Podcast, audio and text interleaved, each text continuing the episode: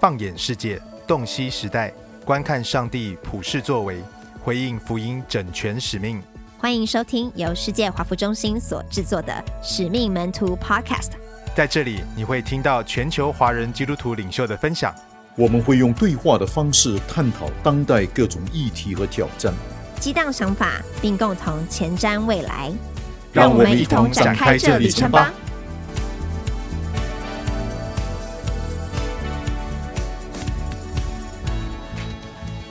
大家好，我是董家华牧师。欧洲是近代基督教会向世界各地发起宣教的发起地，也是今天全球世俗化最深的地区。在这片土地上的欧洲华人教会与其他地方的华人教会也有明显的不同特色。今天我们邀请到欧华神学院的董事长李健长老。李长老过去十几年主要是透过神学教育服侍欧洲的华人教会。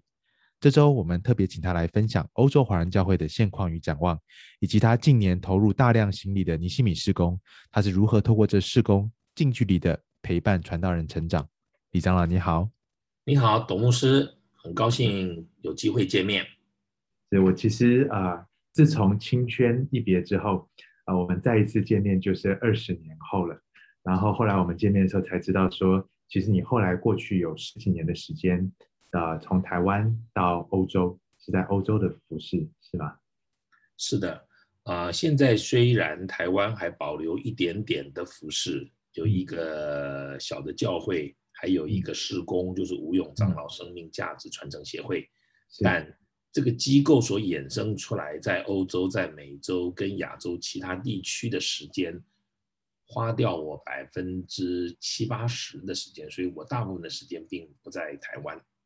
嗯，其实我很好奇，李长，你呃本来是在台湾养服侍啊、呃，是什么样的机缘啊？你开始到欧洲去服侍的？好的，这个说来也很奇妙，我想是神特别的带领。最主要的就是吴永长老二零零五年安息以后，嗯，他的家属把他在台湾所收到的。所谓弟兄姐妹给他们的这个奠仪，大概五百万台币。我记得那个时候，他们家就把它全部捐给我们教会，说要奉献给我们。可是我们怎么敢用这笔钱？所以我记得当时有白培英长老、沈正牧师、啊寇绍恩牧师，我们一共十五位啊，还有周神柱牧师，十五位啊，同共组成一个。吴永长老生命价值传承协会的前身叫做吴永长老人才培育专户。那吴永长老在台湾的身份跟地位，啊，他安息以后，他在全球还有很多的事工。于是我们就想用这笔小小的钱去各地帮助他们。这样，那寇绍恩牧师、沈正牧师跟我第一年就出去外面，那么后来就发现外面有广大的需要。所以因为这个缘故，我们就开始一些事工，渐渐的，啊、呃，我就好像有更多接触外面的工作，而最主要的，就是二零零七年在欧洲成立了国际欧华神学院。那当然我们有啊、呃、院长，可是因为需要募款，已经需要有很多的啊、呃、跟教会的连结，所以我就更多的出去。所以，因为这个缘故，所以就慢慢的就到了欧洲跟美国、亚洲有更多的服饰。是，其实很特别哈，因为我啊、呃、几次跟欧洲的童工接触，几乎每一个童工都提到欧华，也提到李健长老。那 您在欧洲，其实这过去十几年啊、呃，我相信培育了许许多多的生活的人才。那也很好奇，可不可以跟我们大家介绍一下？因为我们的听众可能来自世界不同的地方。啊，从你的角度，你会怎么跟不了解欧洲华人教会来介绍欧洲的华人教会是什么样的啊情况呢？是的啊、呃，我以前很少碰到欧洲的教会，虽然去那边讲到，在九几年去了就回来，嗯啊，其实反而对于亚洲的教会，包括泰国、菲律宾、印尼、新加坡、香港更熟悉。而美国也是很熟悉的，我想可能台湾的牧者对美国都很熟悉，可是我对于欧洲其实很不熟悉，没有想到去了以后才发现，欧洲的华人教会他们的文化和思想是真的跟我们有很大的差距。欧洲华人的基督徒大概啊，只占欧洲华人差不多三百万的百分之零点七，所以数字非常小的，非常小。嗯哼，当然我这个数字哈，要先扣除二零二零、二零二一，好吗？因为我们现在二零二零、二零二一，因为疫情的缘故啊，我们可能需要保留这个。但我现在讲的就是一九呃二零一九年左右的数据哈，就是欧洲有三百万华人左右，主要的都是中国大陆的移民比较多。嗯，其中当然不乏有一些是留学生，不过理论上留学生是会回国的。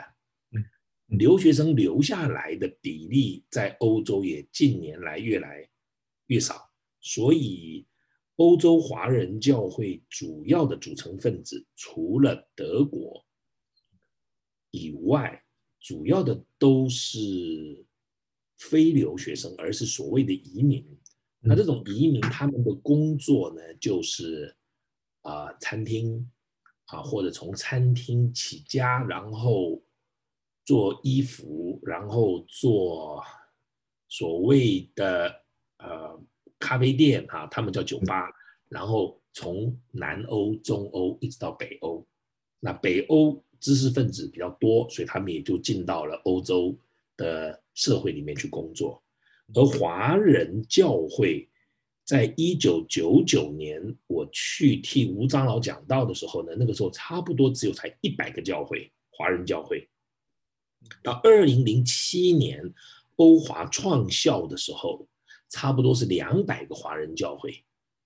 啊，我讲一下，如果是讲欧洲的时候，我们暂时不把英国放进来，因为英国是它另外成为一区了哈。是，现在也脱欧了。哎，现在也脱欧了，所以现在也更就不把它加进来算哈。全欧洲现在就是差不多二零一九左右，大概有三百多个华人教会，传道人大概只有两百，传道人两百。那其中这里面呢，有一百个是我们国际欧华神学院毕业的学生，嗯而这其他的一百呢，正式神学院毕业的学生不多。所以我想，我们可以看到这样子的一个光景，跟我们在台湾、在香港、在新加坡的华人社会，甚至马来西亚或者亚洲各国，甚至美国的所谓华人教会是完全不一样。所以大家对于欧洲华人教会的了解，可能还需要蛮多努力的。我们倒是希望华福会赶快过来帮忙。这样可以给欧洲华人教会带来一些更多的资讯。那李长老，其实你在欧洲开始生根，跟当地的教会接触之后，呃，对你来讲，你觉得有哪一些文化差异是你在学习的？是的，啊、呃，这个部分啊、哦，嗯，我必须说，这就是我前面说的，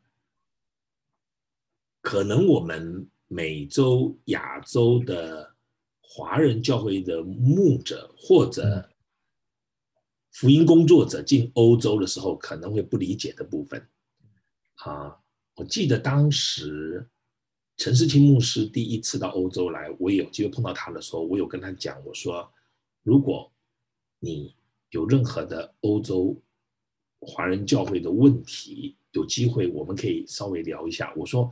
我们不太方便立刻就把它想成是美国的华人教会，或亚洲的华人教会。我这样说，他们可能更多的文化、教会文化是保留在保留在当时他们从中国大陆移民去欧洲的那个年代。OK。我想，如果我们当中有的留学生，或者我们当中有一些移民过的，都知道，你从 A 这个地方移民到 B 的时候，你是把 A 这个地区的那个年代带到 B 去了，如果你没有在 update，是，那么 你就会你就会在 B 这个地方一直保留着 A 的那个年代。是是是，其实 A 的年代已经改变，然后过了二十年之后，他们已经变成另外一个样子。可是 B 那个地方的这个族群呢，却保留了原来 A 二十年前的样子。是，我我想，如果我们因为我们是华府嘛，哈，我想我们对这个文化是要非常的了解，因为这个缘故呢。在他们当中，甚至有这样的一个状况，我讲出来，可能大家也觉得说不可思议啊、哦。我讲的这个二零二一的例子哦，二零二一，就今年的例子，今年二零二一啊，我们甚至在开会谈到奉献，因为国际欧华神学院马上要建校了，嗯，我们谈到奉献，然后我们是在这个网络上面就这样开会嘛，哈，Zoom 上面开会嘛，然后我就提到奉献怎么样怎么样。有一位童工，他就跟我说：“李长老，我们就不要谈钱了吧，因为我们需要一个很大的数字。”我就说：“比如说啊，意大利这个国家大概我们要筹多少奉献，然后西班牙筹多少，法国、荷兰，我们就这样谈嘛，哈。那就有同工就说：我们就不谈钱了吧，我们相信神一定会给够。”嗯，可能这个话呢，一般人听起来就是一个属灵的话，啊，可是我为什么在这边提出来？就是在他们的文化里面，他们保留着传道人不谈钱这个概念，嗯，所以它其实背后有一个文化，那个文化就是，当你讲到钱的时候，你的信心到底够不够？OK，嗯，你知道这个这个这个观念啊，其实是保留在。中国大陆，甚至我可以说台湾或新加坡，几十年前我们也这样啊。我我们我们都说我们相信神，所以这些事情不用谈。可是面对一个几百万欧元的数字，我们可能要说哪里我们可以奉献的到多少这样。可是 even 这样，甚至这样都不方便谈。OK，了解。然后他们的教会里面的治理哈，那华福会也是要帮助我们在各地怎么样的把这个治理啊建立起来的。是，你这样说帮助，真的，我们是一起同，我们也是在在在学习。对对对对，也对也对啊，对对对对。那呃，提到治理呢，他们还是保留在非常人治的状况。当然，人治不能说不对啊，我们的信仰里面人治不能说不对，但到一个地步是，你甚至讲到牧师，或者是讲到传道人。他们会觉得说，圣品的阶级是什么意思？他会这样讲，或者倒过来，他会他他反而会觉得说，哇，那所以牧师讲话就特别的，呃，有效，就他还保留在一个啊，他很原始的教会，或很原始的教会。如我我们可以想起来那个初代使徒行传的教会的那个教会。嗯，就发生一些事情之后呢，就是说，那使徒去祷告，那使徒祷告完了，使徒怎么说，我们就怎么做。当然，我我们不能说这样不对，我只是给各位有点有有一点有个样子，就是说会有几个人去祷告，然后祷告完了，我们就说就这样做。那有的人反对的时候呢，就很难处理，因为因为因为文化冲击的结果就是这几个人说，哎，我们是教会的负责人呐，就这样。那另外那几个人说，谁说你们是的？所以他那是一个很很原始的状态。然后，比如说董牧师是母牧师，比如这样啊，其实他们不太相信牧师这个词，不太相信传道人这个词，他们过高的期待以及过低的评价会落在这个所谓的这个制度上面。所以，如果董牧师是一个非常强而有力的牧师，然后又讲话又算话的话呢，他们到现在还有停工停餐的概念。停工是停止你服侍，停餐是停止你领受。OK，所以我可以停你的餐，停你的工。如果我地位比你高，像类似这样的状况，我想你想想看，在美国教会在，在不可能发生这个事了。嗯，那这那这个到现在还在他们当中算是，是陌生。是。那李长老，我也好奇，就是你在十年在啊，就十几年了，然后欧华育出来的。包括你刚才讲的，现在有两百位传道人，有大概一百位是欧华毕业的。你觉得随着这过去十年来有啊一批透过神学训练的传道人，到教会去服侍，你有看到说欧洲的华人教会有什么呃变化嘛？不论是量变还是质变。当然量变我们看得很明显啊，两千年一九九年一百间，两千零七两百间，二零一九三百间，量是很明显的在增加。那质的部分你看到有什么样的变吗？是，呃，是的，那那那也是感非常感谢主，因为二零零七年我要去开始欧华神学院的时候，碰到啊、呃，在菲律宾碰到当时一起服侍的戴绍曾院长啊，戴绍曾牧师，他听到我要去开始欧洲这个。呃，一个神学院，华人神学院，因为他是大家都知道他是华神，就台湾华神的第一任的院长。他很高兴，他握着我的手跟我说，当时几十年前，吴勇长老在台湾开始了台湾的华神，他是第一任的院长。他说，没想到吴勇长老的这一个小小的基金会要去欧洲开始一个华人的神学院。所以他就很高兴地告诉我几件很重要的事情，他就说我们经验可以传承，嗯，没想到他讲出来的东西哈，都吓我一跳，嗯，原因就是我以为我们基督徒谈话，当时啊，二零零七年到现在也十几年了嘛，应该讲属灵的东西嘛，没想到他都跟我讲属世的东西，啊 他跟我讲说，你要在三年内第一届毕业生有。的时候，说服当地的教会要给传道人有薪水，我吓一跳，我就跟他说：“那现在呢？”他说：“现在没有薪水。”我说：“真的还假的？”他说：“真的没有薪水。”那除了少数几个国家啊，荷兰有，英国当然是有，荷兰、北欧可能有，其他的国家绝大部分没有。我去那边之后呢，我才发现这个事情很严重。他告诉我，第一届毕业生如果拿不到薪水，你就没有第二届毕业生了，因为没有人会进来念。嗯，那我就觉得这个太属实了嘛，我们仰望主吧。可事实上就不是这样。我到那边真的第一年、第二年，我就开始说服那些将来这个传道人会到哪个教会或哪个国家的教派的所谓的领袖的身上做很多的工作，让他们愿意给薪水。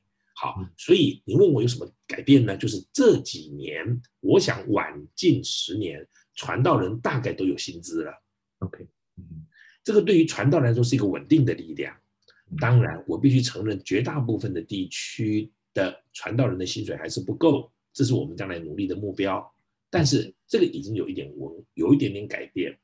第二呢，教会的制度虽然我刚才提到那样，可是现在也有一点点的转变了。他们开始成立同工会，开始成立执事会，然后也有案例长老。至于案例的过程合适不合适，那是另当别论。案例的人好不好，那也是有个别的差异。但基本上来讲，他们开始有教会制度。第三，牧养方面的方式呢，也因为有神学院进去，因为神学院老师会教导，除了神学以外，就是牧养。所以在在本质上面开始有一些改变，这也是。当时我们成立了国际欧华神学院的几个发起人是各地方各个国家不同的领袖，他们的共识，他们就说我们已经摸索了几十年，在所谓的教会，而我们是用我们当时出来的概念在做。他说没想到，他说如果有神学院，那么神学院应该就是所谓教会，大家。可以一起共同，以及外来的人可以帮助我们的一个平台，所以我们必须说，真是很感谢主，这几年在这一方面应该有进步。是，其实，在往往下谈之前，我也很好奇啊，像很多的移民教会，包括在美国，其实第二代，呃，一直是一个挣扎，无论是第二代的流失，嗯、还是第二代他们留不在华人教会，就算信仰没有流失，可能也知道。啊，很多大量的会到这个呃其他族裔的教会，在欧洲的华人教会有类似的现象，还是其实是很不一样的现象？啊？我我想未来会一样，OK，但是现在还没有，为什么呢？哈，啊，西班牙教会现在是差不多四十年，嗯，意大利教会大概是五十年，嗯，啊，法国大教会大概是六十年，我讲大概啊，是啊。荷兰可能就更早一点点，因为荷兰是一个比较早的国家。反正法国跟荷兰是最早的。那么，嗯，德国反而很晚，主要是因为德国是留学生的团体。这这些人，这些教会的主要同工，主要是来自于中国大陆的。我必须这样讲，是比较贫穷的省份。嗯。在那个年代贫穷的省份，而且那个年代贫穷而又出得去的省份。OK，嗯，当然后来这些出得去的省份就变成有钱的省份嘛，对不对？都是沿海的省份。是，可是他们出去的时候呢，你看六十年前、五十年前、四十年前，那个时候整个呃中国大陆的经济没有整个的像现在这样起飞，嗯，所以他们的观念反而保留在那个年代。嗯嗯。他们出去，父母做什么就让儿女做什么。嗯，他们也不跟当地的人来往。OK，除了做生意以外，所以其实是蛮辛苦的。你到现在还可以在欧洲的华人社群里面找到只会讲国语或者我们说普通话，但是对当地的语言不熟悉的 OK 状况比例相当高。因为这个缘故呢。教会也没有融入当地的社会，当地的文化，比如说德国、法国、西班牙的文化也进不到所谓的华人教会。嗯，他们的儿女操着一口非常流利的中文，他们到学校讲当地的语言。嗯，他们也不一定一直读书，他们到了一个地步要回来帮家里工作，所以目前。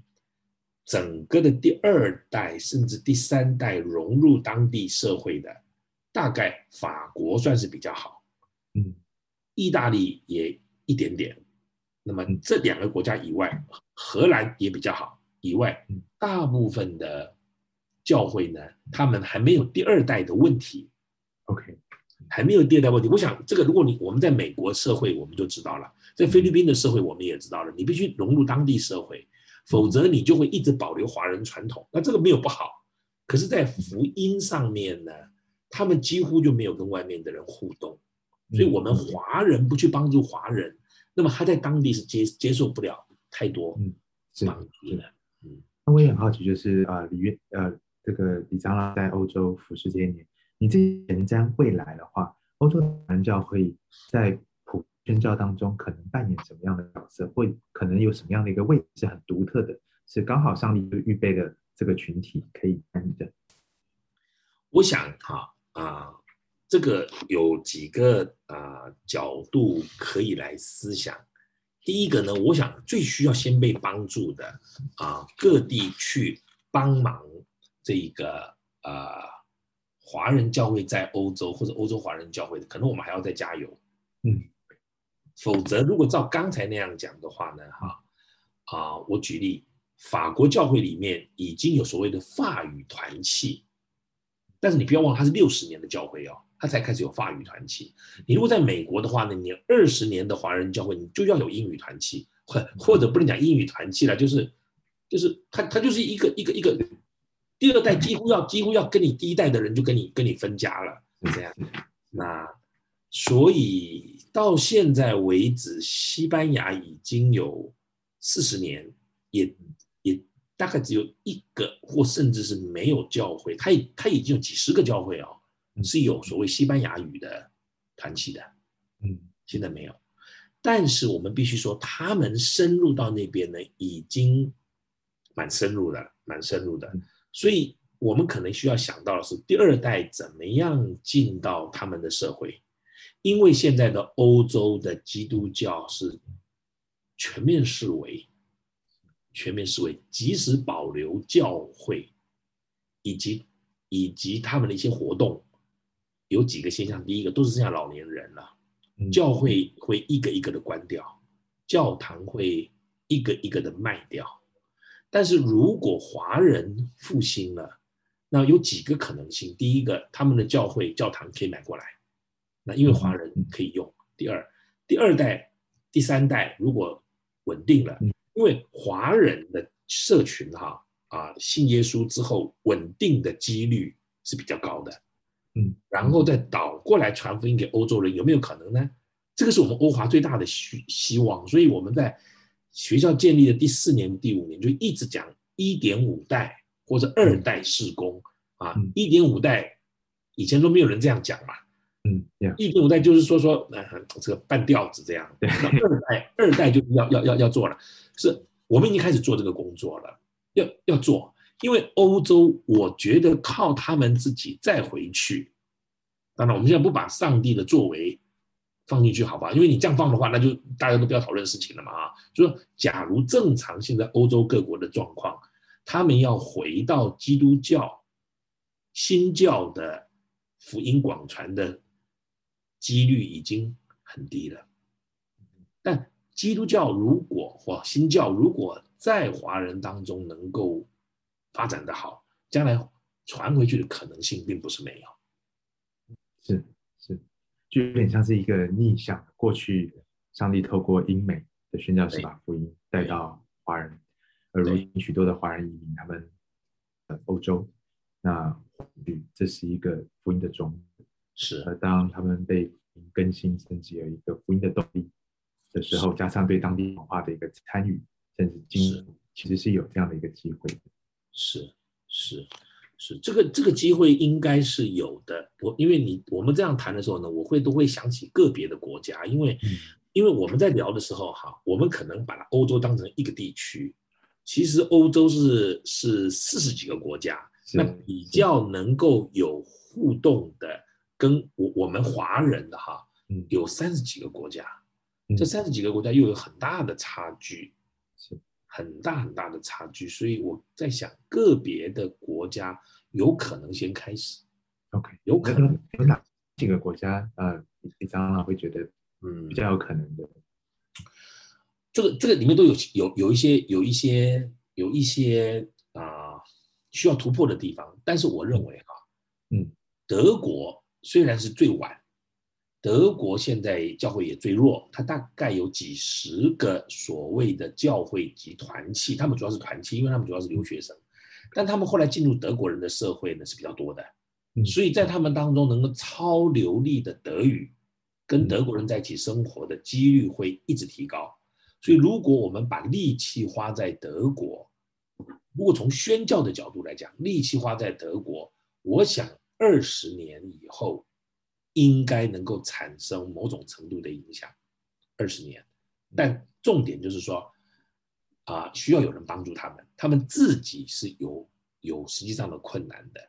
另外就是荷兰是我觉得是一个非常有啊很 critical 的国家啊，他们他们里面的牧者以及教会，我觉得是相对的比较健康，相对的，嗯，所以。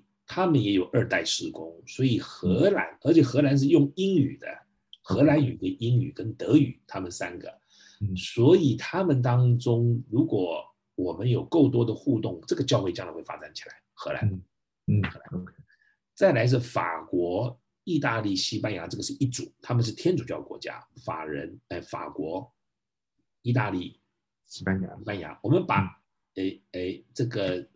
葡萄牙小国也拉进去的话，就四五个了哈，加上希腊、嗯、这几个天主教国家啊、呃，如果我们在他们当中，那他他们教会是多的哦。这个法国、意大利、西班牙、葡萄牙加希腊五个国家加起来，可能总数会比其他四十个国家加起来还多。就这华人教华人教会的华人教会华人教会华人教会。所以，我们怎么样的有效的帮助南欧的华人教会，让他们的观念起来？那么，他们将来会有很大的力量，因为他们是很基层的，他们深入老百姓。那等他们的二代如果把书读了，我想现在已经有相当多的人，他的二代已经在读书，读到大学毕业，呃，读到研究所。虽然数量还不是很大，但是毕竟他跟美国不一样。你不能期待像美国这样，啊、呃，他们他们慢慢的深入，而且他们的他们已经不会不会回国了，他们不会回回到他们原来所出来的国家，无论是从香港过去啊、呃，大陆过去，台湾过去，他们已经不会回去了。现在，啊，当然，COVID-19 的事情是订单我们是不列入计算，因为 COVID-19 带来全世界的转变，我们不不不不考虑。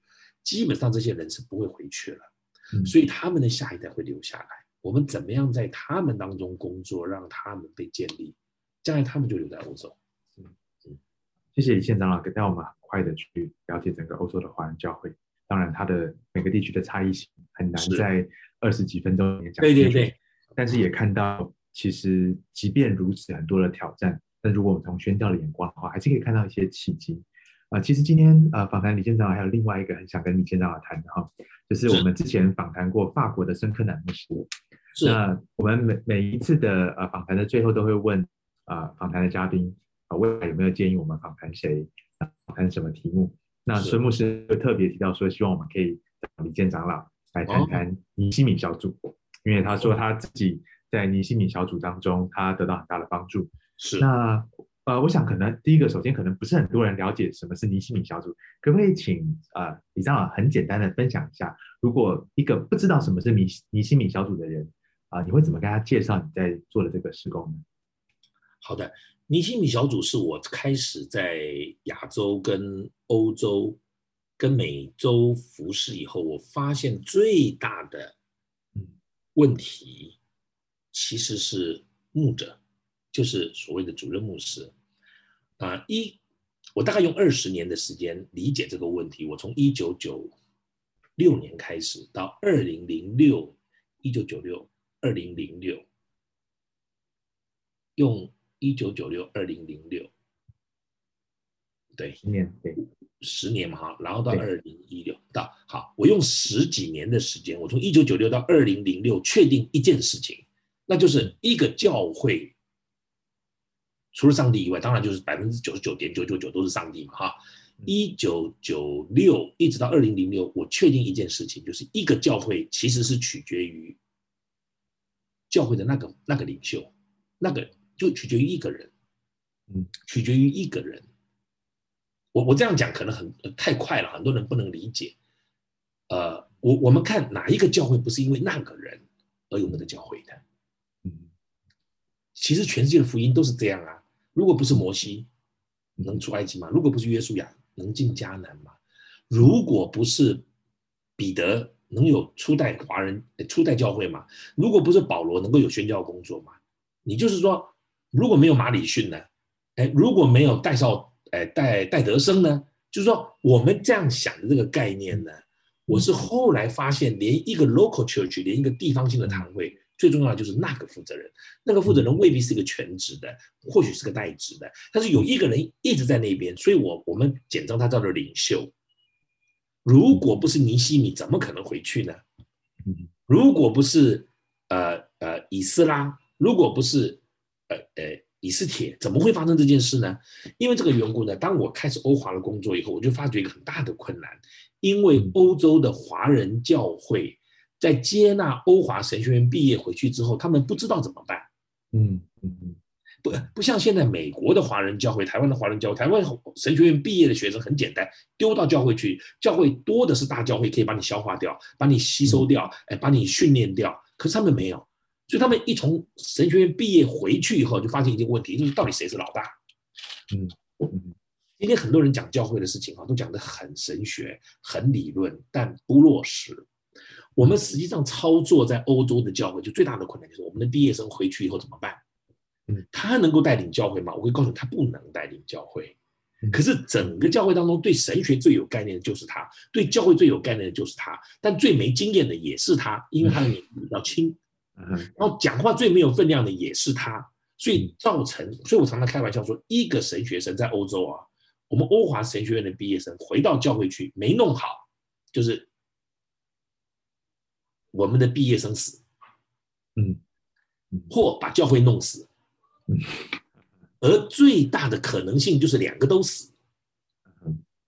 我我讲这个是非常严肃的，一点都不开玩笑。大家不了解这个事情，大家对于如果你在台湾、你在美国，你不了解我在讲什么，因为一个人他从 A 教会出来去受完装备之后呢，他回去，他本来是那个教会里面的小弟兄，他回去之后摇身一变，当时就在学校就是把 他差派，他一回去就变成传道人嘞，那一定会造成很大的矛盾跟冲击。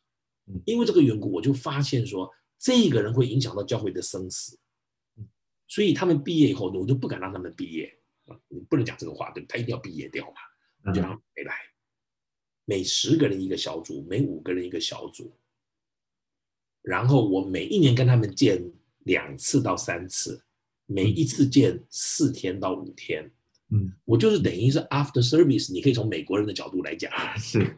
啊，或者我就说，我们要造造成一个一个有机的有机的环境，就是就是一个生态，就是 A 牧师、B 牧师、C 牧师、D 传到，我们在一起，然后我们讲讲我们教会的状况，然后我们就在一起哭，我不会牧会啊，原来我们教会这么难搞，然后你要知道我们所有人状况是一样的，那只有我这个做了三十年的牧者、二十几年的牧者的去陪他们，陪他们哭，陪他们笑，陪他们生活。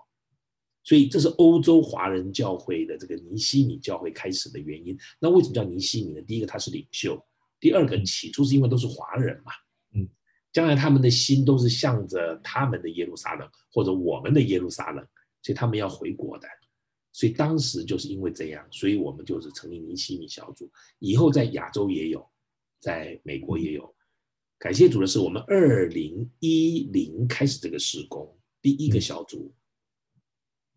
到现在已经有十八个小组，嗯嗯，十八个小组，每一个小组最小的只有七个传道人，最大的有十四个传道人，你就平均是十个传道人以后，现在已经有十八个小组了，所以有一百八十个牧师或者教会的负责人，都是几乎都是全职的，在这个在这个在这个里面，每他是不不交不交换人口，不交换人的，也不增加固定固定的一群人，固定的。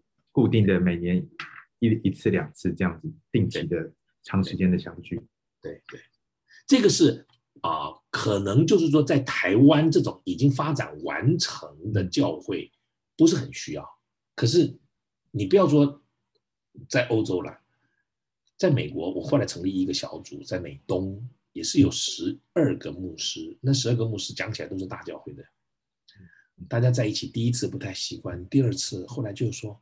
原来我们其实还彼此需要，嗯，彼此需要，而且还彼此，而且我们里面有很多的公约啦。公约是第一，在这里的聚会所听到的任何一件事情，你不可以讲出去，这样才有安全感嘛。不然，我们牧者跟牧者交流的过程当中会讲到很多软弱的部分嘛。是，是，哦，我我们是很真实的在一起活着，是不，是，嗯，我们有没有外遇的这个机会？我们怎么面对？是。我我们在教会里面以为被打压，是真的有人打压你吗？还是你精神错乱了？现在我们讲起来呢都是很轻松的，可是你这真正在里面的时候，哭笑，那个那个不是一般人能够理解，就是它就是一个互助的团体。我很好奇，其实传道人很多时候是非常孤单的，嗯，因为他在教会里面，他要安慰、陪伴、牧养，是。啊，别人孤单的时候，他被期待去陪伴。啊，很多时候他自己其实，包括他跟他的配偶啊，是。家庭，其实是非常孤单，也很需要支持的。但是很多时候，可能因为文化，可能因为呃自己给自己的期待，其实我们在外面短时间的接触，其实很难很快的敞开心，而且可能也会经历到一些太快敞开心，到最后反而被被被伤透受伤。那你是怎么让这一群啊弟兄传道人聚在一起，然后你是怎么样营造一个真的爱氛围，是大家愿意敞开他们的心来分享？好的，呃，第一呢，我呃是个别都跟他们很多的沟通，然后跟他们讲个别沟通，而且只要是有夫妻的，我一定两个都要到。为什么？因为丈夫在成长，师母如果不成长会造成困扰。其实越拉越大，困扰越大。所以第一，我们的原则是。参加这个小组呢，夫妻尽可能要来，尽可能是第一。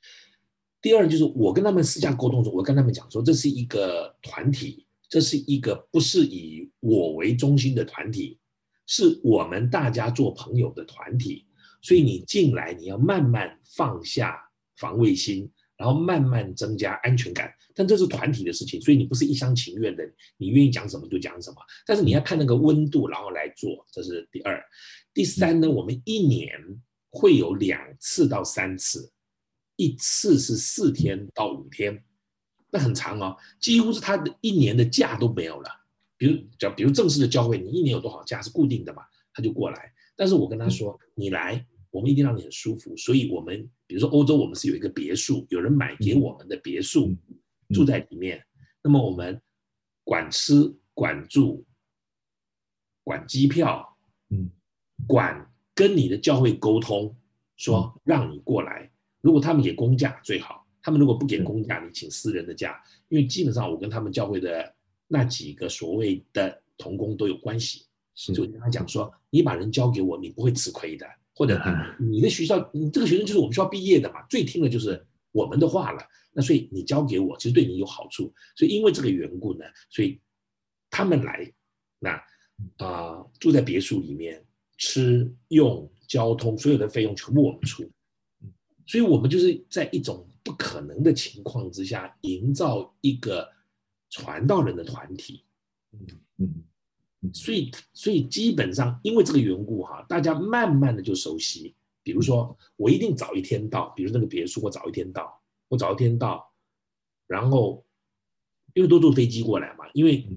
不像我们现在想象的这样子的，比如说台湾，它也是从北到南都有人要过来嘛。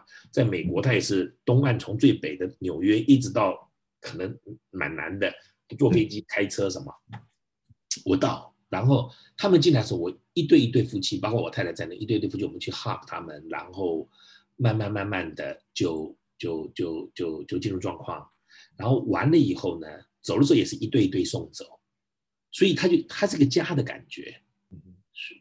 起初大家进来的第一次、第二次不太习惯，可是半年、哎，一年、两年、三年就很熟了，很熟就变得很好。嗯，大概一个就是，就一个就是让他们可以放放，真的被啊、呃、放心的来。然后另外一个其实很关键，我刚才听到的是李长老你跟各个教会有一个信任的关系。是，如果没有这个信任的关系作为基础，其实也他们也很难成型。很难。对，那他们真的来的时候，其实也不是说一天马上就 boom，，大家就敞开。没有，可能是一段时间，可能第二次的时候，大家越来越敞开。可是这个过程当中，渐渐渐渐的，我们可以啊，可以很真实的去分享我们对普拉。但因为最难的是第一个小组嘛，对，对不对？那第二个小组会听到第一个小组会有听到，比如像孙牧师就会跟您说啊，怎么样怎么样？那可能对你而言，你就觉得说，哎，这个有可能吗？可是因为，假如有一个人跟你讲，两个人跟你讲，三个人讲，你说，哎，我可以试试看。结果如果你一去参加，你又真的得到好处了，那就很快的。所以其实越后面越快，越后面越快。所以现在已经是一个啊呃，在欧洲几乎就是传道人争着要进来，就是说还有没有名额，我要进来。可是我们一定要一个小组成熟到一个地步之后呢，我们才有可能。现在欧洲有七个小组了。是就差不多有一百一百个人在欧洲，是我我想大概很多人听到都很羡慕哈，因为很多的，我想不只是在教会牧养的传道人，甚至机构的领袖同工，是可能都很羡慕啊，也很希望有这样的一个群体。是是是。那我知道时间的关系，我们可能也无法再继续聊下去，虽然有好多想请教李长老的，但是也想问问李长老啊，对于神秘门徒的 Podcast 这个平台啊，您会建议我们未来？可以访谈谁，或者是我们可以谈谈什么样的主题呢？OK，我觉得你们这个啊、呃，我听了你们的一些哈，我觉得我觉得蛮好。呃，报道各地的状况，以及啊、交换这些意见，然后透过现在的网络的这个时代哈，我觉得可以做到很多。哦、呃，我就只讲欧洲吧，好不好？因为亚洲的部分啊、呃，亚洲的部分。跟美洲的部分，我想你们的那个触角其实蛮多的。欧洲的部分，我觉得有几个国家的领袖，嗯，其实可以跟他们了解。OK，啊，诶，西班牙国家的领袖，呃，教会领袖啊，是，然后法国，啊，意大利，呃，这几个国家啊，荷兰，嗯嗯，那这些领袖有蛮多都已经在欧华的董事会里面。因为当时要成立这个神学院的时候，我们需要各地的支持，所以如果有需要，或许我也可以啊、呃，更具体的把名单给您，然后您再来看看怎么样的跟他们联系，因为他们在各国都已经很有影响力，然后他们也知道很多事情是我们不知道的，是是，或许我们交流起来，我们会得到彼此的帮助。是，好，今天再次谢谢李健长老，不只是带我们去看整个欧洲的华人教会，也从宣教的角度看到宣教的契机，最后还谈到尼西米小组怎么样培养健康的领袖，继续往前走。谢谢李长老，谢谢董牧师，谢谢愿上帝赐福你们的事工。谢谢李长老的分享，也让我们对欧洲的华人教会有更深的认识。下周我们则邀请到在美国芝加哥以一种非常崭新创新形态来布道门训牧养的江少龙传道。他的呃创新不只是做法上的更新而已，而是一种新的思维。到底他是怎么想，他又怎么做呢？我们下周来聊，下周见。